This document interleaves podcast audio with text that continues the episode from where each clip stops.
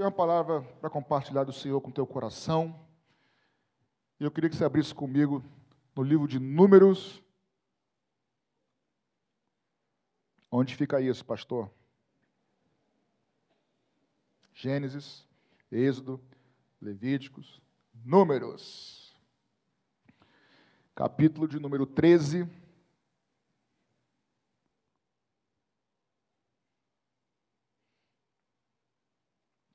Eu vou ler apenas um versículo e depois nós vamos ler um outro versículo, mas não não agora.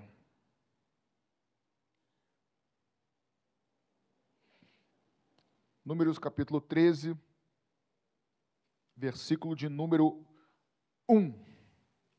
Vocês querem ficar em pé, por favor, para a gente ler apenas o versículo, mas vamos ler. Eu vou ler, depois a gente vai orar e a gente vai compartilhar a palavra do Senhor. Números capítulo 13, verso 1 diz o seguinte: O Senhor disse a Moisés: Envie alguns homens que espiem a terra de Canaã, que eu vou dar aos filhos de Israel. Envie um homem de cada tribo dos seus pais, sendo cada qual chefe entre eles. Envie alguns homens que espiem a terra de Canaã, que eu vou dar aos filhos de Israel. Jesus, fala conosco nessa manhã. Fala conosco porque o Senhor fez promessas, o Senhor nos tem promessas feitas e o Senhor é fiel para cumprir cada uma das tuas promessas. Então, de maneira simples, mas poderosa, fala aos nossos corações nessa manhã. Nossa oração em nome de Jesus. Amém. Tome o seu lugar, por favor. Bíblia aberta no seu colo. Crente de Bereia.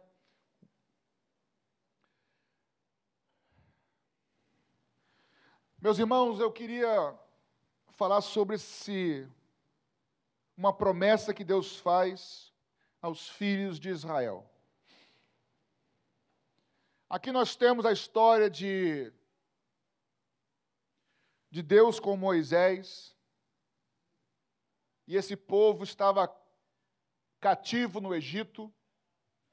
Deus os liberta do Egito.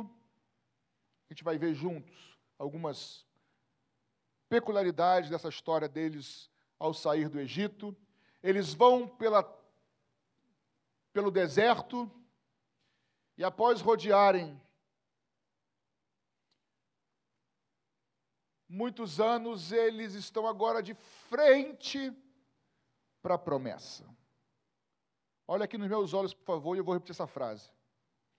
Essa pregação, esse compartilhar de hoje, é sobre este povo que chega a hora em que eles estão de frente para o cumprimento da promessa. Eu quero pedir muito ao Espírito Santo que, à medida que eu for expondo esse texto, ele possa ir ministrando o teu coração, falando além do que eu vou falar aqui. E antes de continuar, eu vou repetir.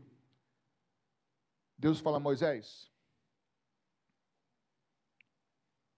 O povo pega esses espias, esses homens, esses doze homens, e que eles espiem a terra que eu prometi que eu vou dar para eles. Deus fez promessas à sua, à sua vida, querido. Deus fez promessas à minha vida individualmente. E Deus fez promessa a nós como igreja, fez também. E eu creio muito que nós estamos muito perto de ter e de vivenciar todas as promessas de Deus para as nossas vidas. Porque se a última promessa está próxima de se cumprir, não é muito difícil de entender que todas as outras que ele fez a você, que são anteriores à última, estão ainda mais próximas de se cumprir. Antes de entrar nesse texto no qual, esse momento, esses doze espias são enviados à terra de Canaã, eu quero recapitular com vocês. Eu vou usar metade da pregação, talvez um pouquinho mais, não sei, para falar quem são esses homens, ou quem é esse povo que agora está diante da promessa. O que, que esse povo viveu? O que, que esse povo experimentou? E eu vou citar alguns textos de Êxodo 12, Êxodo 13, Êxodo 14, só o capítulo, depois você estuda em casa se quiser. Esse povo estava cativo no Egito, preso lá de Faraó, como escravo. Vocês conhecem a história? Jacó com seus filhos, dentre eles José. José vai parar no Egito, e aí vira governador do Egito. Todo mundo conhece a história. Ele morre, e aí passam gerações, esquece de José. O povo, os pais de José, a, a, a, os hebreus vão para o Egito, aí José morre, esquece dos hebreus. Os hebreus viram por cerca de 430 anos escravos no Egito. E agora Deus fala para Moisés, junto com Arão, para avisa a Faraó, dizendo: Deixe o meu povo ir me adorar no deserto. Então Faraó resiste, não deixa, e Deus começa a mandar as pragas. Eu estou aqui resumindo a história. Começa a mandar a primeira praga, a segunda praga, a terceira praga, sempre com um propósito de mostrar que o Deus de Moisés, o Deus de Arão, o Deus que nós servimos, ele era maior do que todos os deuses do Egito.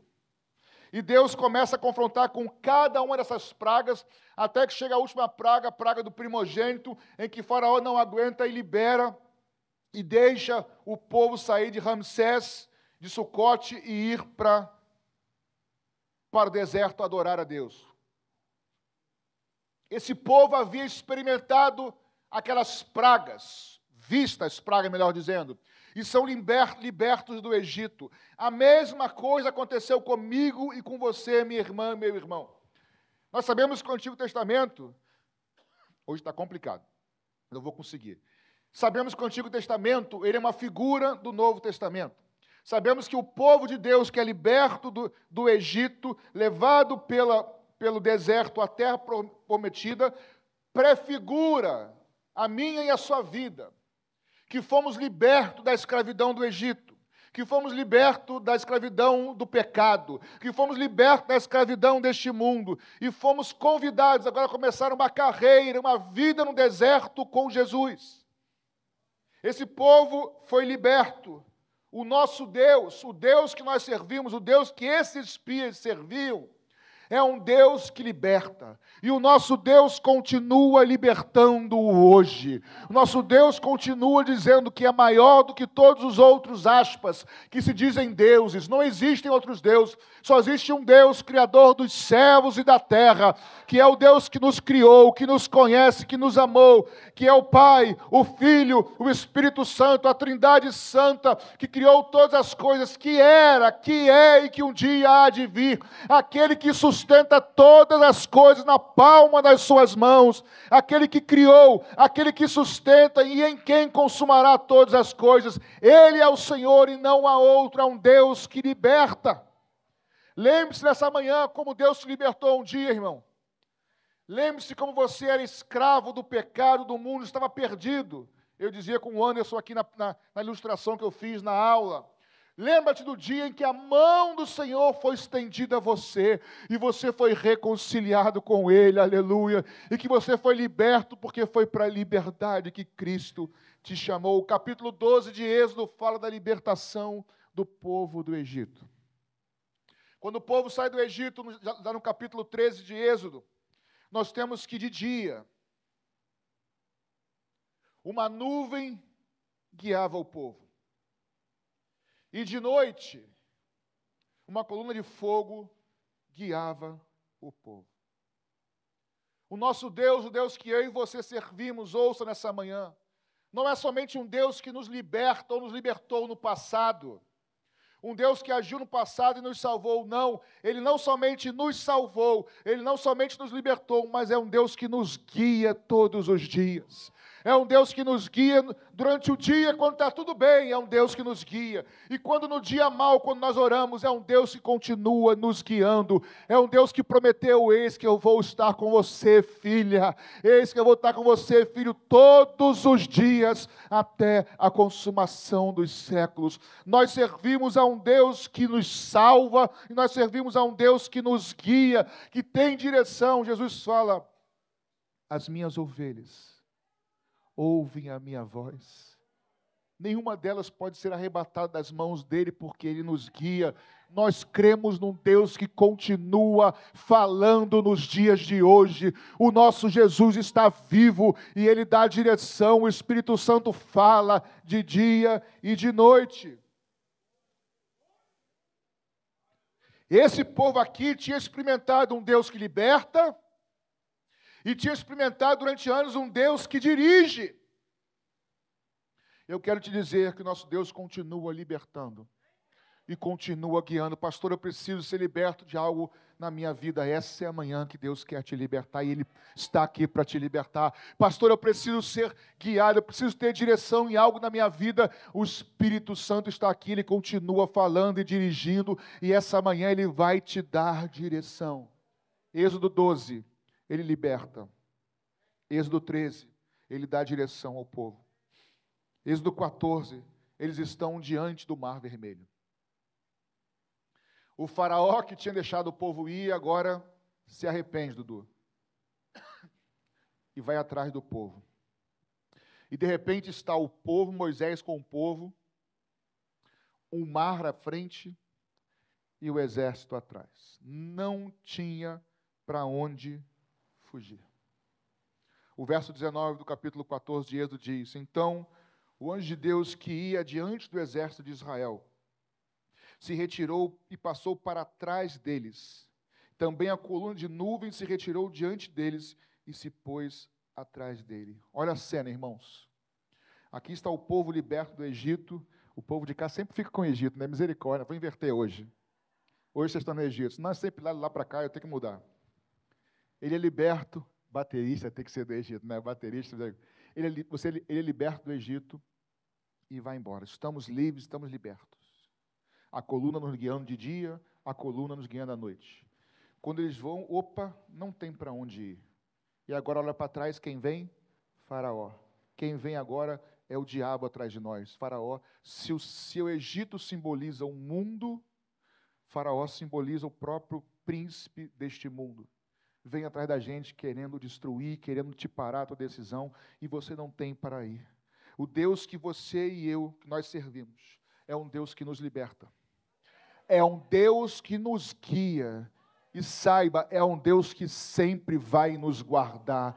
O inimigo não toca na sua vida sem que o Senhor permita. Nós estamos escondidos no esconderijo do Altíssimo e a sombra do Onipotente nós podemos descansar. Ele é um Deus que liberta nessa manhã. Ele é um Deus que nos guia nessa manhã. Ele é um Deus que nos protege. Ele é um Deus que nos guarda. Não tem como sair. Ele abre o mar, faz o povo passar e Faraó e todo o seu exército é consumido e é morto naquele lugar. Saiba nessa manhã, por mais que pareça difícil, por mais que pareça impossível, por mais que não pareça, que pareça não haver saída, Deus, nós já falamos aqui, Deus não tem compromisso com probabilidade. Deus, aleluia, não tem compromisso com condições favoráveis. Ele abre porta onde não há porta. Ele abre caminho, aleluia, onde não há caminho, para guardar o seu filho, para guardar a sua filha, o seu povo. O Deus que você serve, quer você consiga ver ou não. Cadê o Ebert? Ele é o Deus que te guarda. Ele é o Deus que te dá a direção na hora certa de sair. O nosso Deus guarda e protege o seu povo. Glorifica o nome dele, querido, porque ele te guarda. Aleluia. É, Herbert, Deus que te livra, é o Deus que te guarda, é o Deus que fala contigo a hora certa, te dirige. Esse é o Deus que nós servimos. Êxodo 2, 12.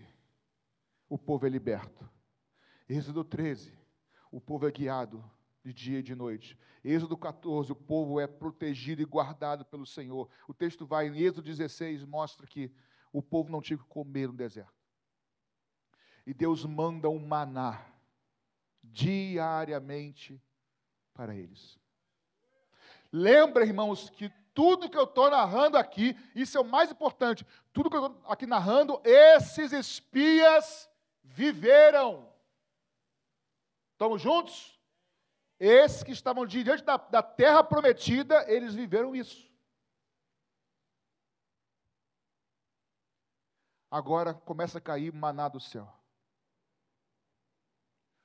O Deus que você serve nessa manhã, no teu dia mal, no teu dia de luta, irmãos, é o Deus que te livra, melhor, que te liberta, é o Deus que te guia, é o Deus que te protege, mas também é o Deus que provê o sustento na sua casa. Pai nosso que estás nos céus, santificado seja o teu nome, venha o teu reino, aleluia, seja feita a tua vontade, assim na terra como no céu. O pão nosso de cada dia nos dai hoje. Deus tem um compromisso não com as minhas e com as suas vontades, mas como um Pai celeste, Ele tem um compromisso do pão de cada dia, de sustentar, de prover aquilo que você e eu precisamos. O Deus que nós servimos, Ele provê, Ele alimenta, aleluia, o seu povo. Ele alimenta fisicamente e alimenta espiritualmente, porque o próprio Jesus disse: Eu sou o pão que desceu do céu. Você que entrou aqui nessa manhã, nos visitando, eu não sei o quanto que você entende do Evangelho, eu quero te dizer que nada vai te saciar na sua vida, não é casamento, não é emprego, não é conhecimento, nada vai saciar a tua alma, preencher como Jesus Cristo, que te ama, que morreu por você, que se entregou na cruz por você, Ele é o pão da vida que te alimenta. Em Êxodo 17, agora o povo tem sede. O povo tem sede e agora Moisés vai baixo da rocha, sem entrar em detalhes, e a rocha começa a jorrar água. Vocês lembram da minha pregação, foi domingo, se não me engano, passado, à noite, eu acho que foi, quando Jesus diz na festa: Quem tem sede, vem a mim e beba. E eu citei na pregação Jesus fala aquilo no momento específico daquela festa, a festa dos tabernáculos, que tinha uma, uma comemoração do, do, lá naquela festa que fazia menção a esse episódio aqui de Êxodo, da rocha. O que Jesus estava dizendo? Eu sou aquela rocha. Jesus é aquele que sacia nossa alma. Jesus é o único que pode nos dar uma paz. Ouça nessa manhã, aleluia. Jesus é o único que pode nos dar uma paz que não é a paz como o mundo dá. É uma paz que eu posso estar no meio do problema, no meio da aflição, no meio da escassez, mas o meu coração está em paz porque eu sei em quem eu tenho crido, eu sei que o meu redentor vive e eu sei que ao seu tempo, aleluia, ele há de se levantar ao meu, ao teu favor. Se você crê nisso, aplauda o Senhor. Se você crê nisso, glorifica o Senhor, porque é Ele que está no nosso meio, é Ele que sacia a tua sede, Ele que sacia a tua fome, Ele que preenche o teu interior, Ele é a rocha de onde sai água. Esse povo, irmão, foi liberto os espias. Lembra que eu li? Moisés envia 12 espias para espiar a terra que eu prometi que eu vou dar a eles. Esses espias experimentaram libertação, sinais e maravilhas. Eles foram experimentaram direção de Deus. Eles experimentaram proteção de Deus, experimentaram provisão de Deus. E aqui estão esses doze homens. E aí chegamos aqui no centro da mensagem. Porque talvez você, ou provavelmente você e eu, também já experimentamos libertação. Amém? Já experimentamos direção, ou temos né, várias vezes experimentado, já experimentamos provisão, sustento, proteção. Temos E agora, irmãos, quem sabe você e eu nessa manhã também não estamos diante das promessas que Deus fez a você individualmente. E eu também individualmente. E certamente também nós estamos próximos da última promessa, que é a promessa dele voltar e nos levar para estar eternamente com ele. Esses doze homens estavam foram espiar a terra. Vira sua Bíblia, a sua página, provavelmente uma folhinha para o lado, capítulo 14 de Números.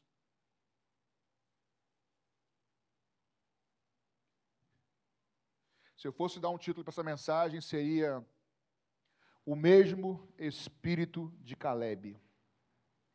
Capítulo 14, verso 24. Vou ler só um, texto para você poder entender, eu vou explicar. Deus fala assim capítulo 14 de Números, verso 24. Deus falando: Porém, o meu servo Caleb, visto que nele houve um outro espírito, e perseverou em seguir-me, eu o farei entrar na terra. Vou ler de novo, gente. Deus falando: Porém, o meu servo Caleb, visto que nele houve um outro espírito, e perseverou em seguir-me, eu o farei entrar na terra. Que outro espírito é esse, irmãos, que houve em Caleb? De, olha o que Deus fala, porque em Caleb houve um outro espírito, eu farei entrar na promessa. Se isso não houver em nós, nós não herdamos as promessas de Deus. Antes de explicar, todos tinham, de novo, experimentado libertação, direção, proteção, provisão, tinham visto tudo isso. Aqui fala de Caleb, mas a gente sabe que foi Josué e Caleb. Houve um outro espírito neles. No capítulo 13 de Números, gente, esses espias voltam após olhar a terra. E olha a diferença da resposta de um, de um para o outro. De um lado tinham dez espias que falaram o seguinte: a terra que a gente foi espiar realmente mana leite e mel. A terra que a gente foi espiar realmente é como Deus falou que era. Os dez. A terra realmente é como Deus falou que era, mas é cheia de gigantes. Ok? Agora eu vou dizer a resposta de Caleb e de Josué. Parece igual, mas não é. A terra que a gente foi espiar é cheia de gigantes. Mas ela é exatamente como Deus falou. E se ela é exatamente como Deus falou, tudo que Deus falou vale, não vale pela metade. E se Ele falou que vai nos entregar, pode ter gigante, mas Ele é fiel para cumprir. É a mesma resposta trocada. Primeiro, a maioria diz: Deus falou realmente, só que tem gigante demais. São muito fortes, não dá para gente. O Caleb fala o seguinte: até tem gigante. Realmente eles são fortes, são grandes. Mas Deus falou. Irmãos, uma pergunta bem sincera: qual é a garantia que Caleb tinha? Ele não tinha nada, somente a palavra de Deus. Meus irmãos, nós não temos mais nada senão somente esta palavra. O Deus que nós servimos, Ele é fiel e Ele é justo e Ele é bom e poderoso para manter cada uma das suas palavras. Ele não é homem para mentir, nem filho do homem para que se arrependa. Isso aqui é escrito por homens, mas inspirada pelo Espírito Santo. É palavra do Altíssimo, é palavra de Deus. Se Deus falou, Ele faz valer a sua palavra. Eles não tinham segurança. Ah, alguém, alguém gritou, tinha fé, exatamente. Eles não tinham garantia nenhuma, eles só tinham a palavra. Eu vai espiar porque eu vou te entregar. Deus não te falou, irmã, irmão, que não teria luta. Deus não nos falou que não teríamos adversidades, teríamos. Deus não nos disse que não teríamos sofrimento, vamos ter, mas no final a vitória é nossa. No final, a vitória é da igreja de Caxias. No final, a vitória é do membro fiel. Ele prometeu, aleluia, ele é fiel para garantir. A palavra que ele lança não volta vazia. A pergunta nessa manhã para você e para mim é: e você? Vai ficar com a maioria ou com a minoria? Sabe por quê? Nos nossos dias, assim como aqui, não espere que a maioria irá se render a Jesus. O caminho continua estreito, a porta continua estreita, mas a rocha continua jorrando. Não imaginem que as igrejas evangélicas, a maioria, vá pregar o evangelho de Cristo, porque não vai. Mas Deus sempre terá um remanescente fiel. Deus sempre terá, aleluia, um povo fiel, um povo que não se corrompe, um povo que não se vende, um povo que não negocia, um povo que é fiel, um povo em quem há um outro espírito não é o espírito deste mundo, mas é o espírito que vem do alto, não é o espírito desse século, é o Espírito Santo de Deus, é o espírito, não o espírito de raciocínio lógico, mas da loucura do Evangelho, o poder de Deus para aqueles que creem. Você e eu vamos ficar com a minoria ou com a maioria. Eu sinto que nessa manhã, queridos, aleluia eu sinto graça de Deus nessa manhã. Tenho convicção de que muito em breve o nosso Senhor voltará. E a última promessa, que é da carta de Paulo aos irmãos de Tessalônica, capítulo 4, que é o som da última trombeta. Os mortos em Cristo ressuscitarão com corpos glorificados. E os que estiverem vivos terão seus corpos transformados.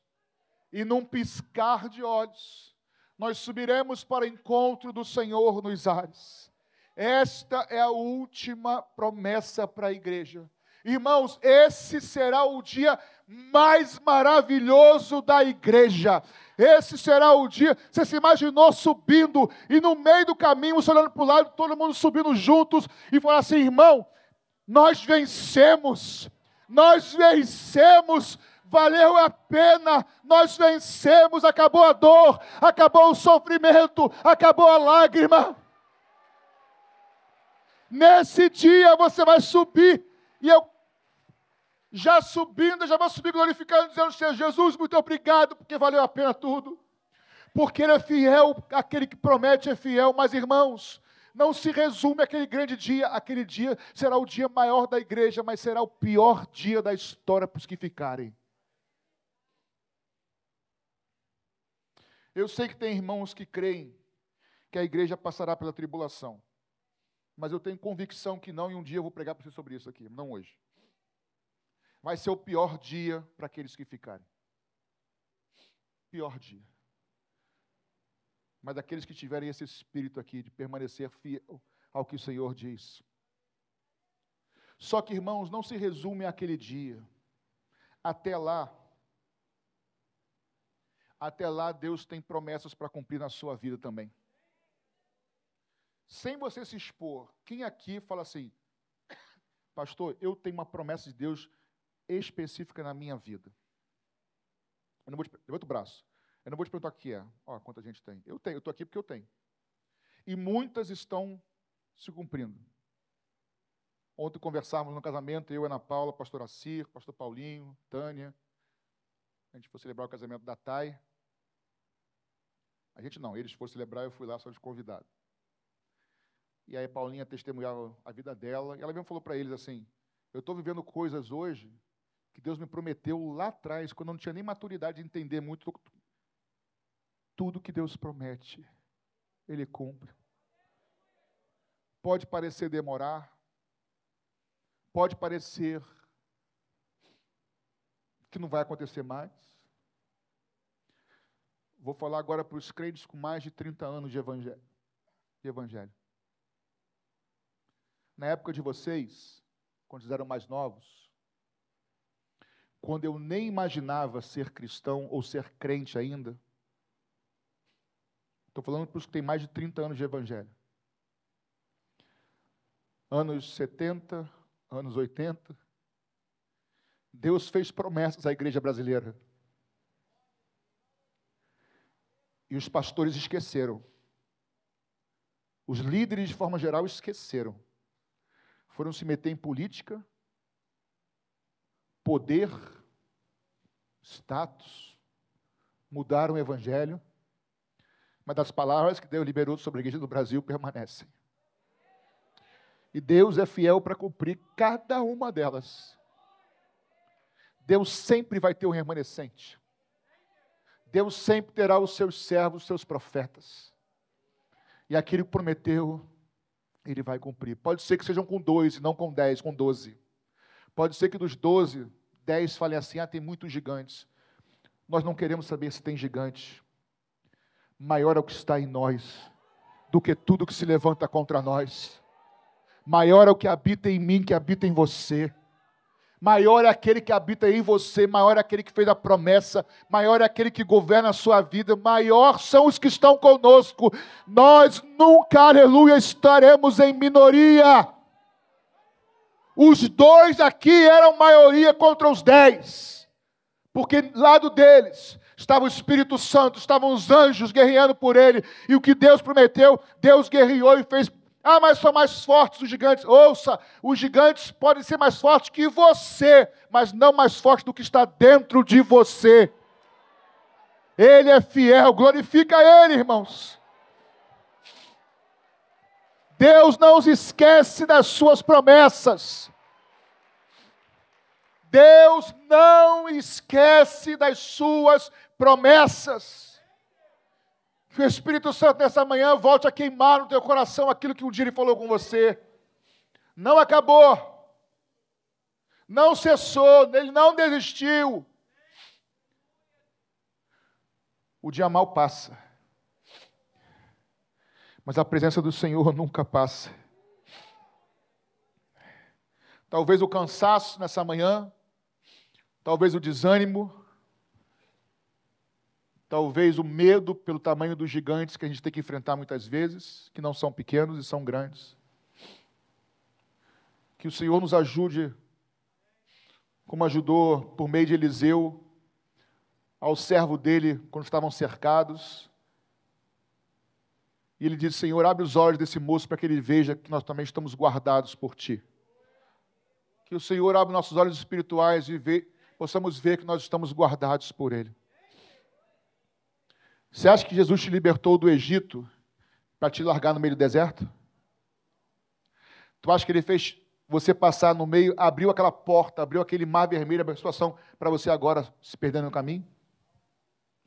Tudo o que ele fez na sua vida é para você herdar no fim a terra prometida. O propósito todo é esse.